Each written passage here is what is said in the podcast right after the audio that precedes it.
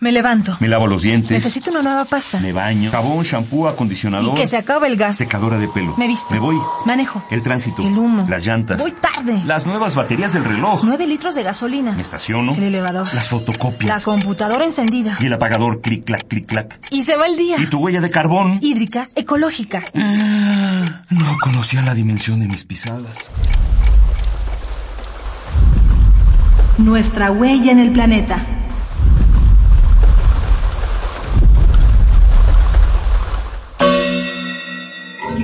Movilidad. Contaminantes de aquí para allá. Alegrías y riesgos de andar en bicicleta.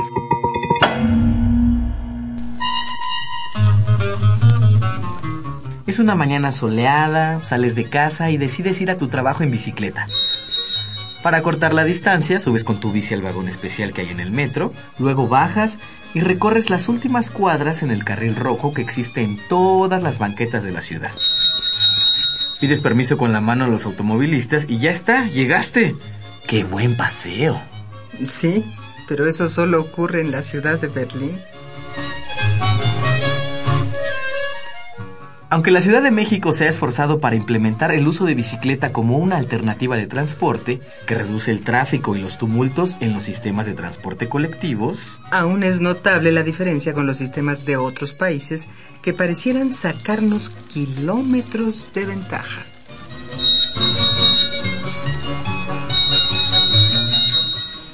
uno de los primeros obstáculos que enfrenta el ciclismo en la capital y otras ciudades del país es la forma en que están desarrolladas las vialidades. No hay espacio, ya no cabe nada en la ciudad. Apenas hace una década se comenzó a incorporar la bicicleta dentro de la planeación urbana con las ciclopistas. La primera se instaló en la antigua vía del ferrocarril a Cuernavaca. Cientos de ciclistas recorrieron por primera vez largos trayectos de la ciudad, sin temor a ser lanzados por los aires por algún conductor despistado. Otros programas para el ciclismo urbano iniciaron hace 10 años, como los paseos dominicales y nocturnos en algunas avenidas del Distrito Federal, los programas Muévete en bici y ahora el famoso sistema de módulos para rentar bicicletas conocido como Ecobici.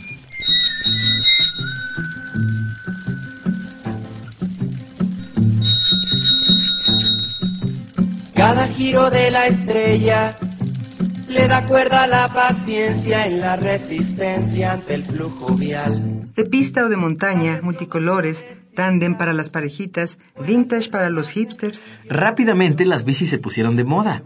Surgieron tiendas, clubes, concursos y un sinfín de actividades, como las rodadas nocturnas que se organizan en las redes sociales. Hasta existe un paseo en patines que aprovecha el carril del Metrobús los viernes por la noche, cuando este transporte deja de operar. Me hallaré pedaleando en el viaje de allá para acá.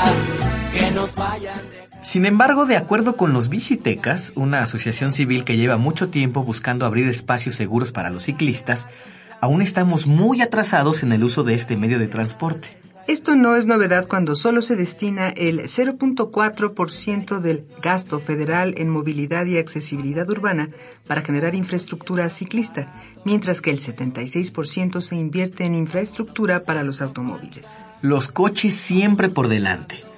¿No sería mejor que pusiéramos más atención en un medio de transporte que no contamina? Anda en bici la banda, porque tiene su qué sé yo. Cada vez más demanda, porque es mágica, poco no. Es así de sencillo. Las bicicletas son buenas, bonitas y baratas. No causan congestionamiento, disminuyen el tráfico. Pueden aliviar la saturación del transporte público y el impacto económico en el gasto familiar. Eso entre muchísimas de sus virtudes. Una ciudad sustentable definitivamente necesita del ciclismo.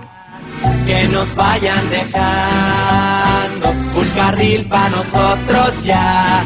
Anda en bici la banda, porque tiene su qué sé yo. Cada vez Ecopuma te rola tres ideas para hacer la diferencia. Para moverte en bici, hazte visible. Usa casco, ropa clara, chaleco, señales reflejantes, luces y campana. Conoce y respeta el reglamento de tránsito metropolitano. Usa señales manuales para dar vuelta o detenerte y no invadas el espacio de los peatones. Hagamos la diferencia. Ecopuma, Universidad Sustentable. Esto fue una coproducción del Puma, Programa Universitario de Medio Ambiente y Radio UNAM.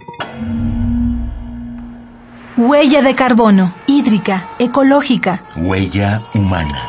pasos inmediatos, nocivos. Indelebles. Estamos a tiempo de cambiar nuestra ruta, ¿Cuál es la dimensión de tus pisadas? nuestra huella en el planeta.